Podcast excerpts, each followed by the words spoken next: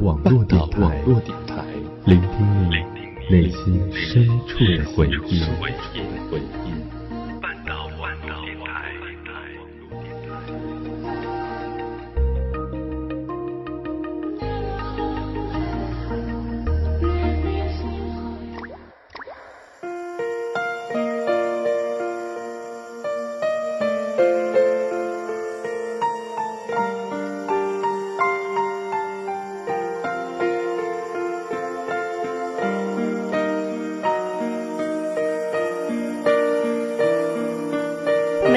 静的夜里，我愿意陪伴你。在这个喧嚣的城市中，我想让你不孤单。你曾对我说，每颗心都寂寞，每颗心都脆弱，都渴望被触摸。但你的心永远的燃烧着，永远的。退缩，越长大越孤单，越长大越不安，也不得不看梦想的翅膀背着。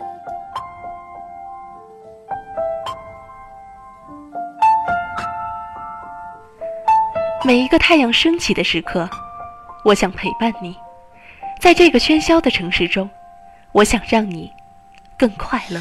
When minutes become hours, when days become years. 不管时光怎样变迁，你我怎样改变容颜，我一直都在。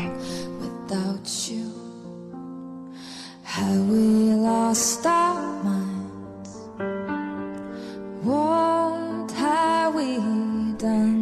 这里是半岛网络电台情感类谈话节目《夜色朝阳》，我是夕颜，我在半岛，你在哪里？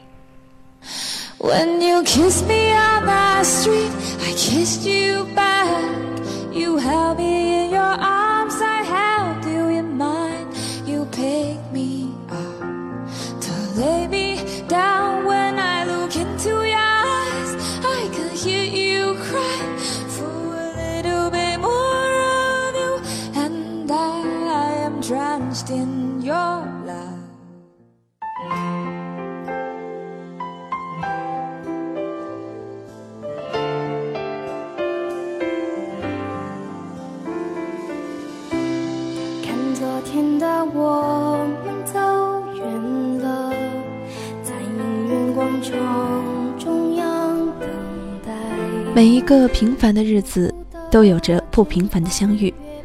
大家好，这里是半岛网络电台夜色朝阳，我是夕颜。二零一四年似乎注定是一个有故事的年份。自从我们上一期节目结束后，有很多的朋友陆续给我讲了关于他们的故事。而接下来，夕颜要给大家讲的这个故事，是来自于群里一个叫做若谦的姑娘。初次看到这个故事的时候，我非常的震惊，真的是震惊，而不是惊讶，因为我无论如何也无法把这样一个故事和这样一个可爱的小姑娘联系到一起。所以呢，我思考了很久，才想好要怎么讲述。或许我并没有想好，所以啊。让我们一起来走进他的生活。这个世界上最遥远的距离，不是追寻一个人而查无音讯，而是明明就知道他在那儿，只要跨出一步就可以重逢，却不能挪动半步。当我朝着反方向走去。在楼梯的角落找勇气，抖着肩膀哭泣，问自己在哪前往前的伙伴，沉默着懂得我的委屈。时间它总说谎，我。从不曾失去那些肩膀。长大以后，我只能奔跑，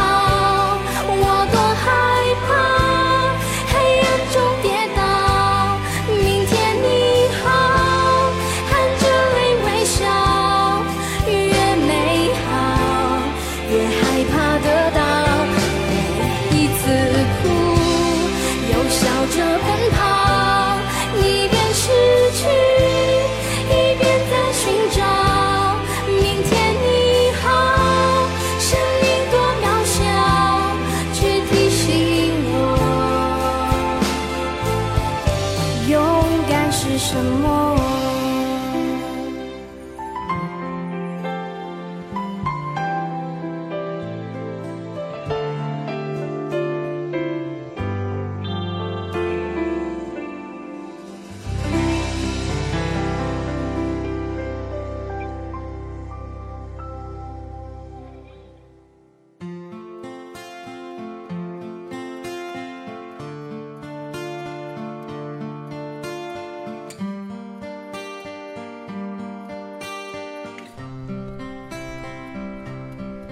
我想，从我出生的那一刻起，骨子里根本就没有流淌着“单纯”两个字。因为从小父母双亡，便看尽了人间百态，如人饮水般冷暖自知。其实我也不能算是孤儿，我还有一个继父，就是打一巴掌揉三揉的那种。每次酒醉时对我施加暴力，酒醒后看见面前的小女孩伤痕累累，又惭愧般心疼的给我买些好吃的，以此来达到他良心上的一点点慰藉。这样的日子一直持续到我十八岁。那一年，他把我看成了一笔财富，也许始终不是亲生的。他突然就叫我嫁人，而且还以死相逼，就像解放前的那些民国电视剧一样。虽说当时的我比同龄人要懂得更多，但是这个突如其来的晴天霹雳真的让我手足无措。无奈之下，我只好求助于我的姨妈，毕竟是妈妈的妹妹。虽然妈妈去世了，但她还是很照顾我。他试着和继父商量，说到底，继父就是图那嫁女儿一万多的彩礼。其实当时在我们那里，嫁个女儿也就这么点彩礼。姨妈就按照他开的数目，把我赎了下来。然后在迷雾般的家庭状况下，我不偏不倚地考上了卫校。因为父母都是因病去世的，所以我就学了医。毕业之后，顺利的成为了一名护士，然后又阴差阳错的做了一名协警。最后，我自嘲着不甘于现状的去参军了。军旅生涯让我从一直躲在母鸡后面的小鸡，变成了映赤如针的苍鹰。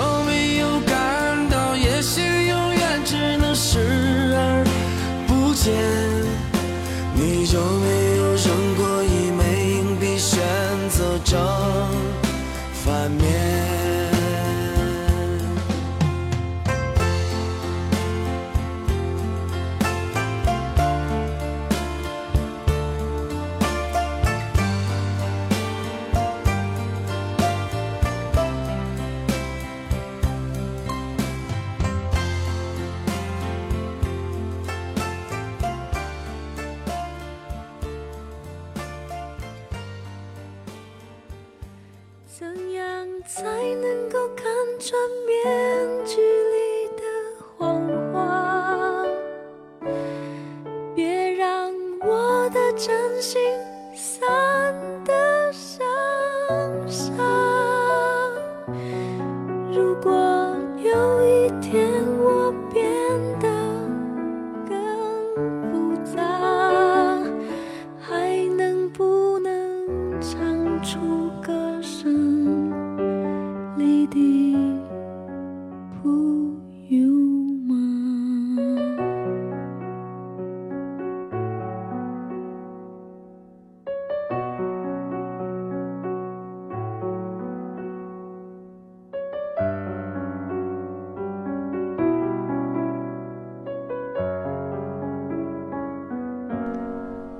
我想说，无论现在你身在何处，请不要忘了生我们、养我们的根。退伍转业之后，我选择回到了老家发展。虽然继父对我不是很好，但毕竟是他含辛茹苦的把我养育成人。我原谅了他当时的作为，所以每月都定时给他汇钱。我本以为噩梦即将离去，迎接我的将是光明的未来。可是啊，我太低估了老天的天道轮回。继父的一场大病，花光了所有的积蓄。我四处借钱也不够他的疗养费，而我的那一点死工资，就像是拿沙粒去填无底洞一般，毫无作用。无奈之下，我在病户的女孩介绍下去做了一名酒花。酒花这个词，也许很多人都感到非常的陌生，难免也会嗤之以鼻。但其实也不像你们想象的那么龌龊，也不算是什么社会的毒瘤，但也不是什么见得光、干净的东西。简单的说，就是陪那些有钱人喝酒，按小时计费，也算是比较高的收入了。这些收入勉强的够继父的住院费了。在一个多月后，我的继父出院了，我也就不做那令我做梦都在排斥的酒花。但，也就是因为这次继父生病，我做了酒花，才有机会认识了他。还能不能唱出歌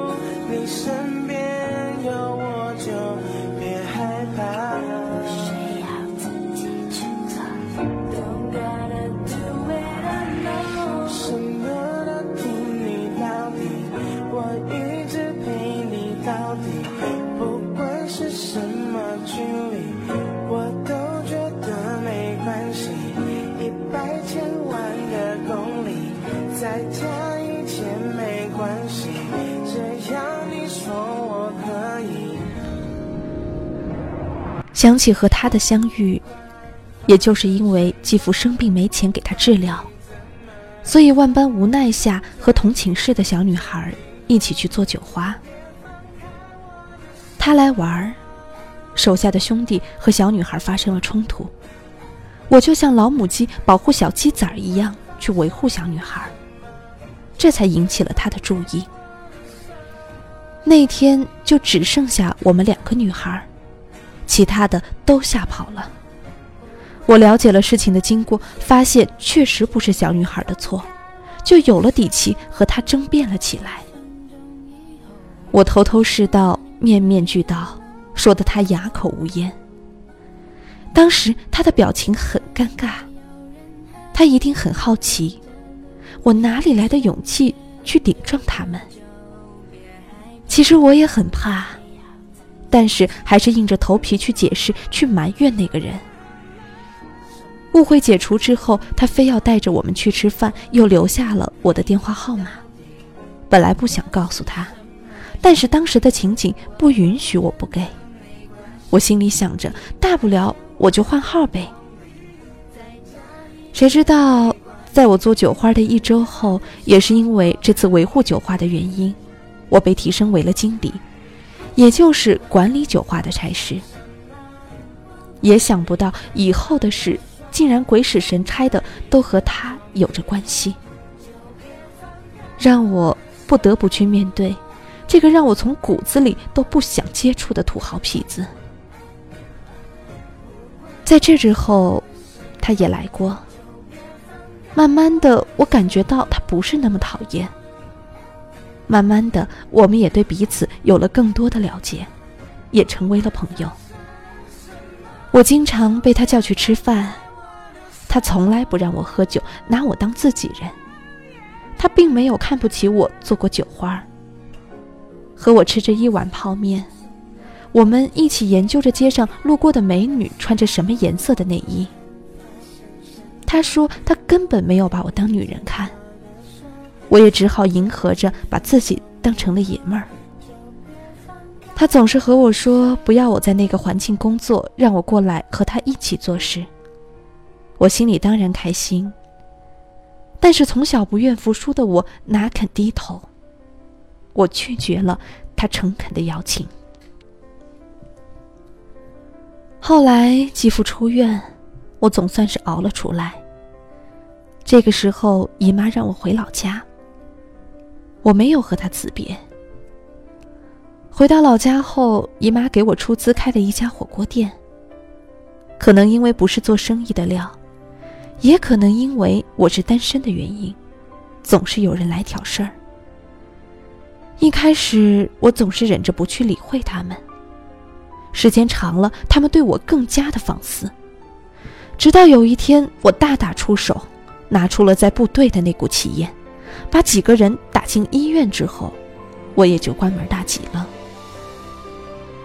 有一次聊天和他说了我的近况后，他让我去找他，说我们一起做点什么。这次我没有拒绝，因为我的手里也有了点钱，也有了点底气，就处理了有些琐事，给他打电话。可是他的电话总是在关机的状态。用 QQ、微信给他留言，总是没有回应。我以为他可能出门办事儿了，也没有在意。第二天，我就回到了他所在的城市，安顿好以后再联系他，怎么也联系不上。而去他的公司，也已经人去楼空了。我开始胡思乱想，从那一刻起就开始了。我八个多月以来的寻找，直到找到他以后，我才知道他在复兴。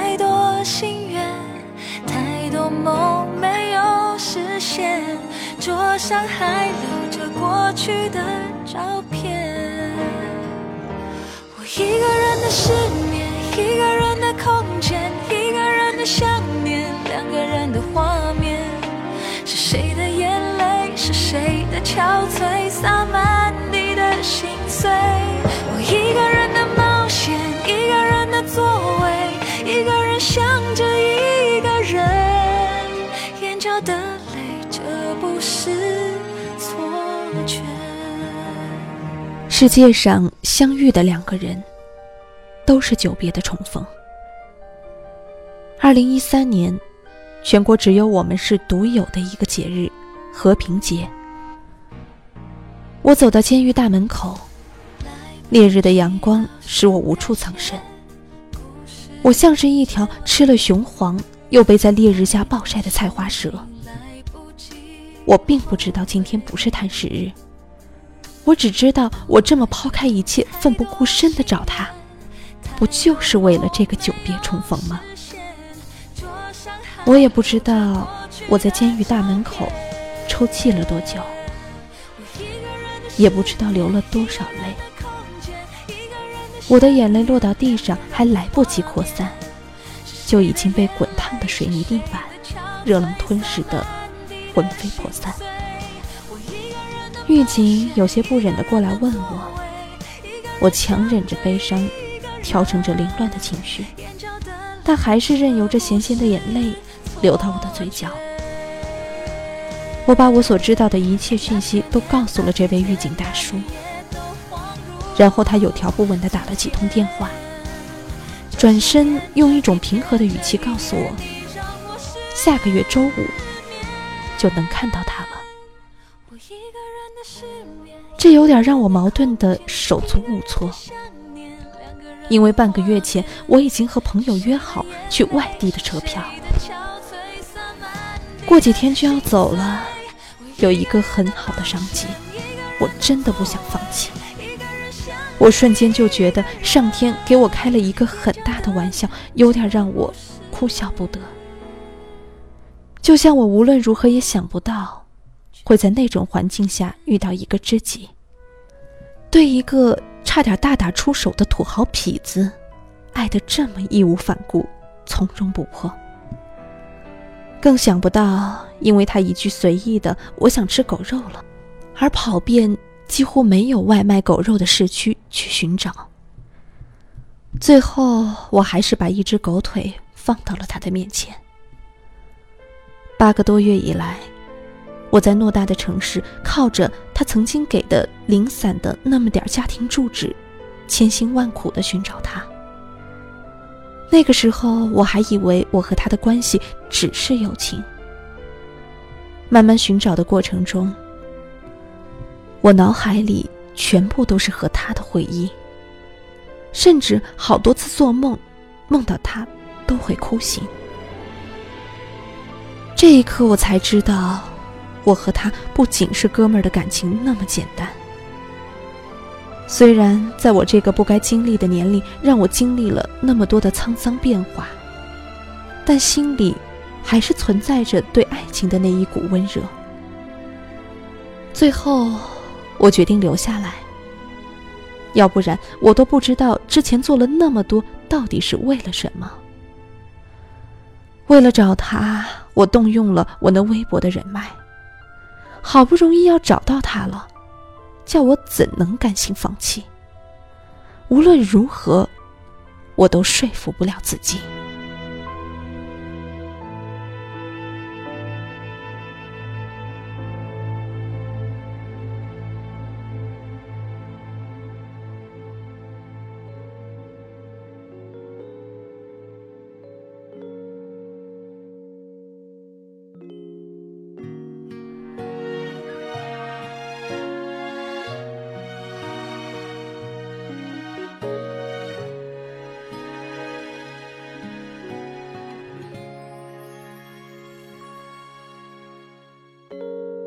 谁也不用向谁看齐。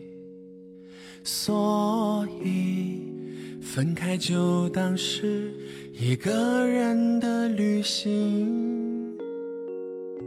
当飞机飞过这里，下一站更美丽。当爱的电影等待继续。和他见面的那天，他想不到会来看他的竟然是我，更想不到我会在大门口哭得泣不成声。他重重地说：“让我等他出来。”还有要和我在一起的意思。说这句话的时候，我才觉得这是和他相识以来他说的最发自肺腑、最让我感到开心的话。同时，我自己也有了种自卑感。平平凡凡、相貌平平的我，怎么去接受这份期盼已久的爱情？毕竟我和他的身份地位都差了一大截，心里好像有个人无时无刻的告诉我：“你配不上他，一辈子都只能做个妹妹，甚至做他的朋友，已经是很荣幸的事情了。”他的突然消失，让我明白我是真的爱上了他。我当初选择留下来，爱情。已经大于友情。看他的时候，我没有哭，而是开心的笑，一种真正发自内心的笑。我都忘了我有多久没有这样笑过。那天回去的路上，阳光不是特别的刺眼，明媚的恰到好处。阳光洒在我脸上，格外的温暖。那种温暖。就像我的笑容一样，很多时候我会挂上耳机，只听那首我们都喜欢的迪克牛仔的《嘲笑》。每次听的时候，脑子里总是浮现着那天他在电脑前一边放着这首歌，一边哼唱的片段。我毫无意识的笑了。以前只能从这首歌中寻找着昔日的欣慰与安慰。见到他以后，我安心了。如果有一天他没有给我打电话，我就有些坐立不安。以前每天习惯的还在微信上给他留言，我也不知道他能不能收到，但是习惯的已经发了八个多月。我的喜怒哀乐。都在他的微信里，有时候可笑到吃撑了，肚子痛，说早安晚安的情节。那时候，我的脸上每天都有着不一样的笑容，那是发自内心的笑容。发现两颗心越来越没了信，实这没什么不可能。事与愿违，只能怪爱太天真。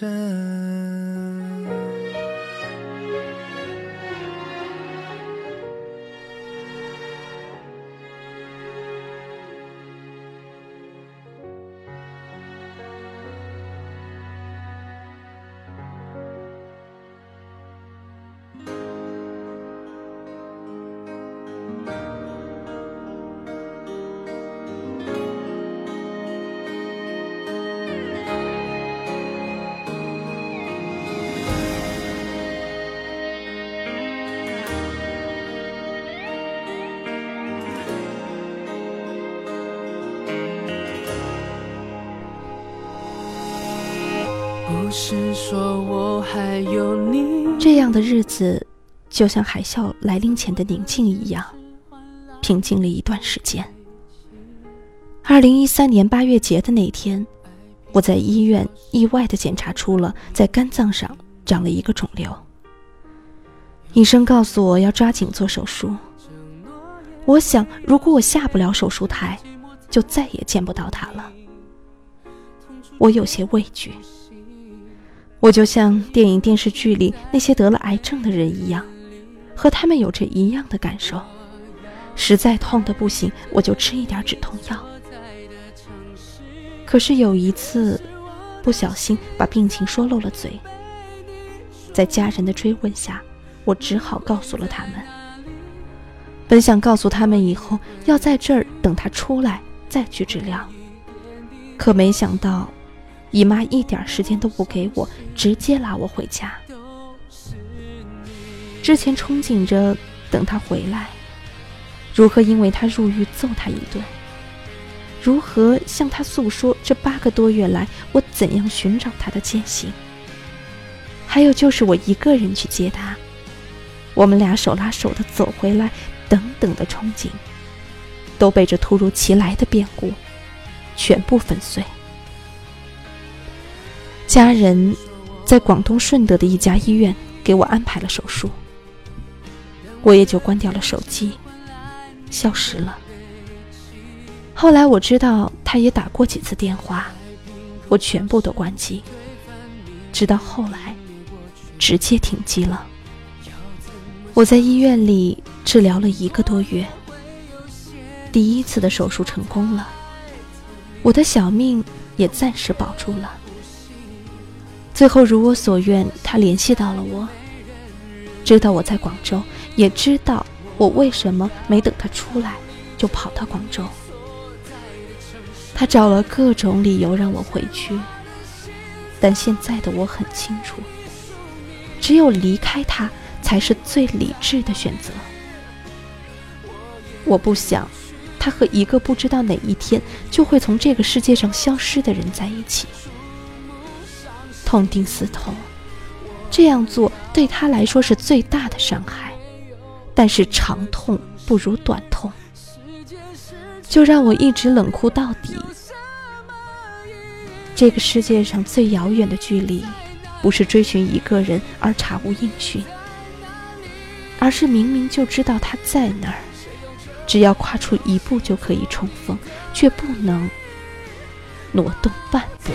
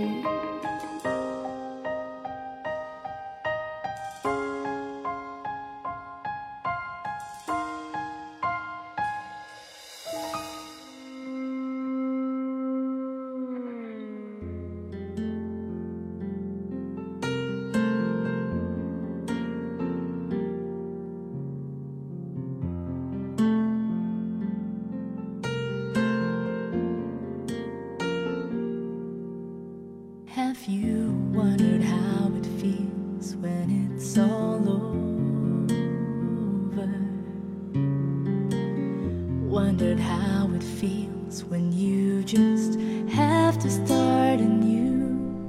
有一天他还是不放弃的发 qq 消息给我。他让我回去说了很多我认为比那些感天动地的话还要好听上几百倍的话。他说如果我不回去就来找我。我说：“如果你来找我，我就从你的世界里永远的消失，让你永远也找不到我。”他答应不来找我，可我突然落泪了，终于割舍了。我们还是像往常一样微信电话的聊着，直到有一天，我不小心把生病的事说漏了。在他的逼问之下，我把这两年来对他的付出毫无保留的告诉了他。QQ 那头，他泣不成声，他的眼泪倾泻而下。他让我告诉他我的地址，说要来看我，哪怕是远远的看上一眼也好。我还是不肯。因为我怕我会再也控制不住自己，扑进他的怀里，再也舍不得离开。我们还是联系着，只是谁都没有说感情的事儿。我们都以各自的圈子忙忙碌碌着，似乎忘却了那个且行且远的回忆。其实我知道，我们谁都没忘，就算烂在心里，也都不会忘。就像是潘多拉的魔盒一样，把它封印在心里最黑暗的角落。无论多么热辣的太阳，都照不进来。我的病情时好时坏，前段时间又发现了一个肿瘤，再次手术也不会太久。这次能否醒来还是个未知数。我每天都会打开微信，看他更新的消息和照片，这也就足够了。有时我会想。比生病更可怕的是，我爱的这个男人今后会不会忘记我？但是另一个声音告诉我，忘了也好，这不就是你想要的结局吗？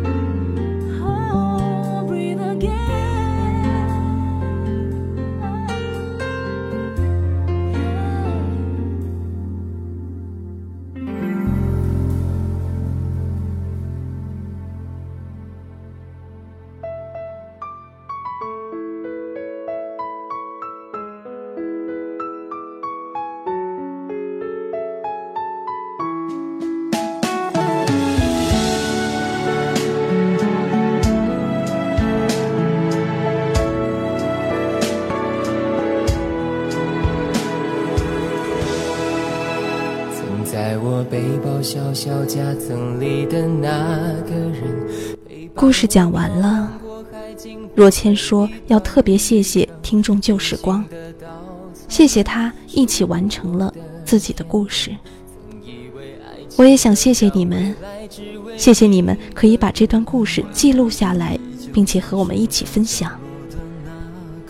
每个人都有着他的生活轨迹，而某一天的某一个小转弯，就有可能。改变他的一生。我相信你们俩的相遇，改变了你的人生轨迹，同样也改变了他的。夕颜祝福你们，也同样感谢你对我的信任。若谦，你要加油，因为我们都在等着你健康的归来，等待着再次看到你美好的笑容。也希望你可以一直和我们分享你的喜怒哀乐，让我们和你一起承担。也希望你的那个他可以珍惜你这个好女孩。你们经历了这么多，最终一定会幸福。最后，我想说，愿天下有情人终成眷属，愿得一人心，白首。不相离。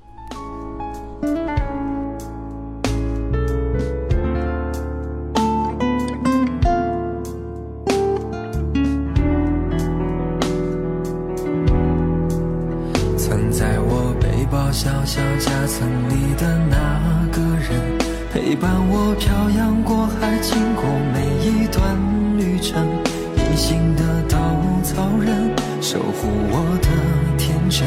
曾以为爱情能让未来只为一个人，关了灯依旧在书桌角落的那个人，变成我许多年来纪念爱情的标本。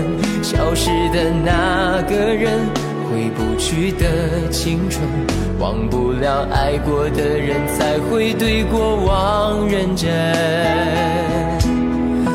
愿得一人心。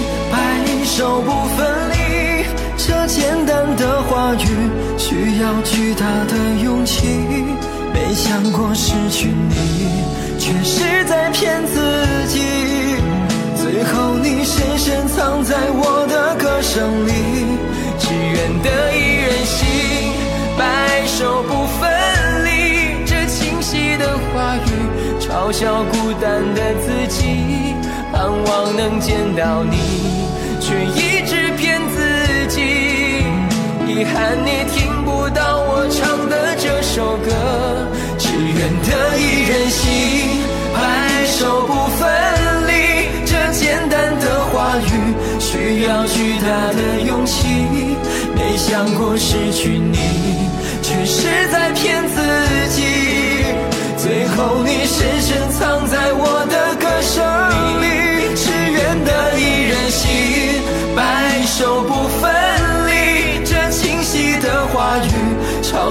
孤单的自己。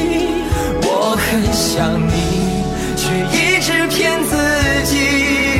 遗憾你听不到我唱的这首歌，多想唱给你。好了，这期节目就要结束了。下一期节目呢，也是关于我们群里的一个姑娘，她叫小怪兽。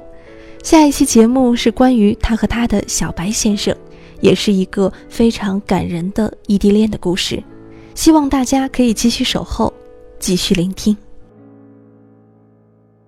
如果你想要收听更多的节目，可以关注半岛网络电台的新浪官方微博。如果你想和我们有更多的交流，也可以加入半岛网络电台的综合群，幺八五九六八八二九。那么，如果你想和夕颜有更多的交流，可以加入夕颜的粉丝交流群，二二四二零幺零零五，二二四二零幺零零五，或者呢，在新浪微博搜索 NJ 夕颜。如果你有什么想要听到的内容，可以在 QQ 或是微博给我留言，在以后的节目中，我会更多安排大家想要听到的节目。好了，这期节目就要结束了，祝大家晚安，好梦。人總需要勇敢生存，我還是重新許願，例如學會承受失戀。明年今日，別要再失眠，床褥都改變。如果有幸會面，或在同伴新婚的盛宴，惶惑地等待你出现。明年今日，未见你一年，谁舍得改变？离开你六十年，但愿能认得出你的子女，临别亦听。得到你讲再见。